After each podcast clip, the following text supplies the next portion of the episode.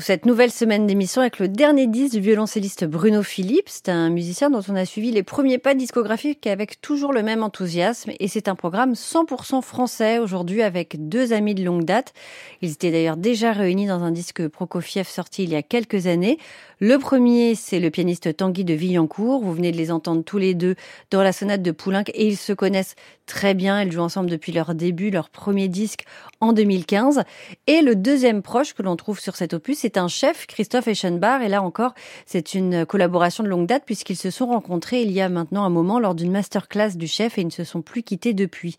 Ensemble, ils gravent le premier concerto de Saint-Saëns, une version romantique emportée et qui prend vie euh, grâce au jeu incarné sensible de Bruno Philippe. Il y a vraiment une sensibilité très forte dans le jeu de ce musicien. Je crois que vous aviez, vous aussi, Rodolphe, beaucoup aimé ces suites pour violoncelle de Bach. Oui, et je les ai réécoutées euh, récemment, figurez-vous, et je trouve que c'est, je suis toujours aussi euh, fasciné par cette version. Et admiratif. Interprétation intelligente où on sent qu'aucune intention n'est laissée au hasard. Voici donc le final du premier concerto pour violoncelle de Saint-Saëns.